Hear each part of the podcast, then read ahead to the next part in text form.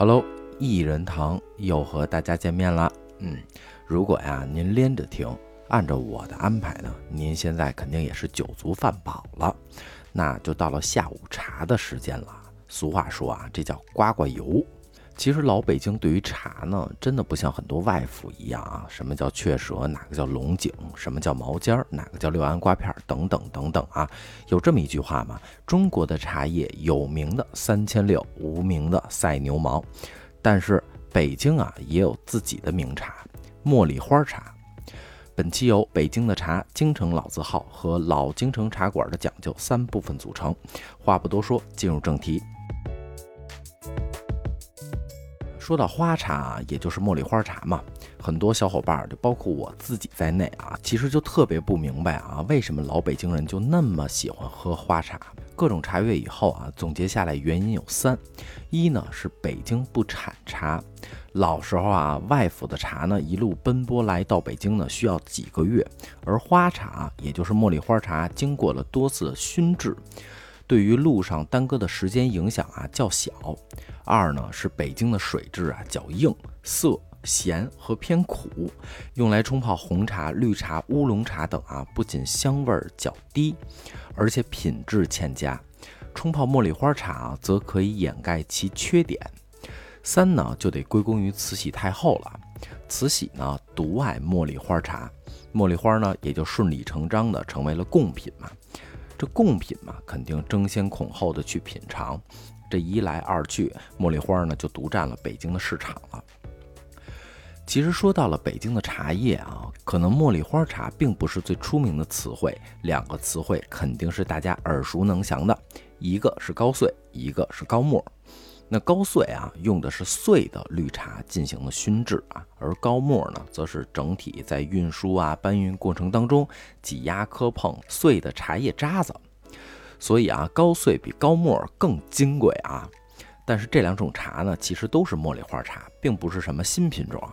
当然，这哥俩呢也有个雅号叫满天星。哎，您想想啊，都碎成那样了，冲一壶那不都满天飘了吗？叫满天星啊，也恰当。但是不瞒您各位说啊，我还真的就是高碎的忠实爱好者。我呀喜欢喝燕茶，每次冲高碎呢，都放别的品种的茶叶一半的茶量冲泡，晾凉了，哎，一口干，那叫一个爽。而且您根本不用看电影电视剧里说的喝完了满嘴的茶叶沫子啊，好的高碎泡完了跟茉莉花是一样的，都是啊花在上面浮着，茶叶沉下去。您想想，刚大鱼大肉的吃了一肚子，哎，来口艳艳的高碎，那叫一个舒坦。那您一边喝着，咱们接着往下聊聊北京茶庄的历史。那会儿啊，您想喝茶，都是去茶庄买茶。老北京啊，有六大茶庄，但并不是只只有六个茶庄，而是有六个有茶叶产业的家族，分别是方家、张家、汪家、吴家、王家和孟家。今天啊，咱们就来挑两件重点的说吧。吴家的吴裕泰和张家的张一元，这也就是北京现今啊耳熟能详的两大茶庄了。吴家的第一家茶叶店呢，是在光绪末年，一八八七年创办的，在北新桥的一个大门洞子里，从此啊一发不可收拾。吴家呢，在北京的茶庄真的是不胜枚举。老字号北新桥的吴裕泰以外啊，前门的大石栏吴德泰，崇文门外大街的吴鼎玉，宣武门内大街的吴恒瑞等等等等啊，吴家可以说是北京茶叶行里的大鳄，人送外号“茶叶吴”。那咱们就来聊聊啊，老吴家在盛行的时候啊，值得一提的经营之道。当时啊，在北新桥虽然不如前门繁华，但是有很多的王公贵族子弟啊。清朝的时候，局势动荡，这些贵族呢，虽然嗜好喝茶，对茶特别有瘾，但是苦于囊中羞涩，给不了太高的价钱。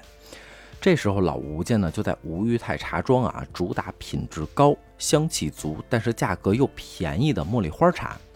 为了降低成本呢，每年入春时节啊，就会去安徽、浙江、福建等地去采买，货源都掌握在自己的手里啊，自然能够物美价廉了。还有就是针对旗人的习惯，会在店里摆上品茶桌，也就是把很多不同种类的茶叶啊放在各自的大碗当中，可以随意的去品尝，满意了再买。您不满意也可以不买，绝对不会给您脸色看。而且吴裕泰当年啊，主打的是茉莉花茶，但是其他的品种也非常的齐全，无论是红茶、绿茶、普洱茶，只要客人要，我们就有。这也使得吴裕泰一时名声大噪。那咱们接下来就说说张一元。那张一元呢，北京有句顺口溜叫“吃饽饽找郑明斋，买茶叶认张一元”。这句话呢，同样也证明了张一元啊，在北京老百姓心中的位置。张一元的创始人呢，张文清原来是瓷器口的荣泰茶行的学徒，做了十几年以后呢，自立门户。开始的时候啊，就摆茶叶摊儿。有了店以后呢，新店开张其实叫张玉元。但是好景不长啊，新店刚开张没多久，就遭到了庚子事变，八国联军就来抢，拿不走了就直接烧。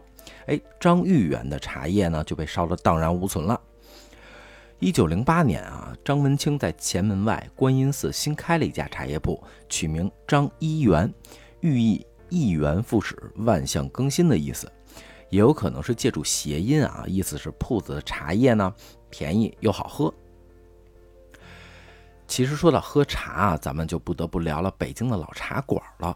也许外府的朋友啊说你们北京没好茶，哎，我认。说你们北京不产茶，我也认。但是要聊起茶馆里的门门道道啊，老京城的茶馆未必少。京城茶馆呢，绝对算得上是北京茶文化的最浓墨重彩的一笔了。要不然老舍先生啊也不会写茶馆了。为什么说茶文化的重中之重呢？咱们就拿茶馆里的伙计来说啊，除了有大量的专业知识外，还得有一股子机灵劲儿跟眼力劲儿。哎，什么意思啊？跟您比如说吧。老北京茶馆里不能随便说“旦”这个字，除了“旦”，还有“哥”“公公”，这些都是忌讳。因为民国初期呀，很多太监都是从宫里出来的，您也不知道坐这是哪位总管，对吧？还有一句话叫“进门是且，坐下是客”。且呢，字面的字是客人的“客”的意思，但是老北京啊读“且”。这句话听上去啊，很像现在说的“顾客就是上帝”，但是这句话更直接，分为两层含义。一是进门您随便瞧瞧，随便看看，您不喝茶，同样当客人一样对待您。您往这儿一坐，就是花钱的主顾。您就算花上一个大子儿，那也是照顾我买卖了。作为伙计啊，除了这些外，还有三白、袖口、袜子、毛巾，讲究一个干净利落、精神气儿嘛。给客人续水，反着手拿盖碗，手心朝上。意思是啊，我捧着您，您到我这儿都是上卿，都是爷。还有，无论客人打哪儿来，到哪儿去，您都不能问，不光不能问，也不能听。就算是续水，也得大老远喊一句：“您慢回身了，您那。”续水啊，也有讲究，点三下，寓意呢，凤凰三点头，表示三鞠躬的意思。续完水啊，往后退一步再走。这是抱拳的意思，表示啊，我再给您行个礼。这伙计给客人续水的时候啊，这盖碗得客人自己先。一来呢是讲卫生，二来呢是有这么一个历史原因啊。相传有人到了茶馆以后呢，喝茶不想给钱，就把茶水避干了以后啊，往碗里放一个小鸟，盖好了。伙计过来，啪一掀盖儿，鸟飞了。这可就没完没了了啊！我说这鸟是金的，你就得赔我金的；我说是银的，就得赔我银的。这一个两个这么干下去，掌柜的也吃不住啊，索性跟伙计交代了，盖儿让主顾自己掀。还有这个茶七饭八酒满为实，您蓄水的时候啊，不能蓄满了，蓄满了是赶客的意思，蓄到碗边差一个韭菜叶的距离就可以了。除了这些啊，您还得对主顾的问题对答如流。主顾问你。北京什么叫八臂哪吒城？哪个叫四九城？您说我不知道，您问掌柜去吧。上来就给你大耳贴子，主顾要不打你，回来掌柜的也得抽你。这里九外七皇城四，哪为三头，哪为六臂？您这都得给人家讲清楚了。听了这么多，您觉得伙计是不是特别难啊？其实啊，这些也都是我做一人堂查了很多资料以后才知道。当然，这些啊说的都是老一辈儿啊，老一辈儿茶馆里的那些规矩。对于喝茶，我还真的推荐大家一个地方，当然没收什么广告费啊，就是我自己去过，在积水滩那边，好像叫饽饽铺。就是一个中式下午茶的店面，里面啊有市面上常见的一些饽饽和茶水。当然，现在人家不可能光卖老北京花茶了。我记得上次我点的是一杯八宝茶，吃着饽饽，看着窗外的景色。说实话啊，那英式下午茶真不如这个。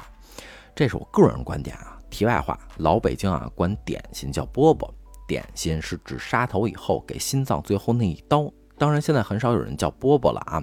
这是个题外话。其实关于老北京的茶文化还有很多。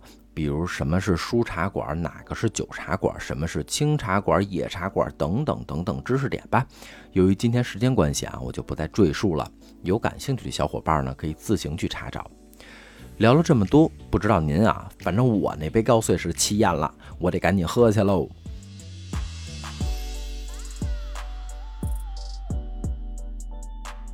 感谢大家多多支持京范儿 FM，京范儿 FM 给您带来一场地道的京味之旅。喜欢我们节目，也可以加京范儿的全拼加上四零三，与所有主播一起爆笑不停歇。最后，历史文献：岳永义《老北京杂班地》第三章茶馆的老东老火。赵敏《老字号前传》金寿申《老北京生活》。百度百科中国十大名茶。百度文库茉莉花茶基本工艺流程。好了，这一期的一人堂到这里就结束啦，那咱们下期见啦，拜拜。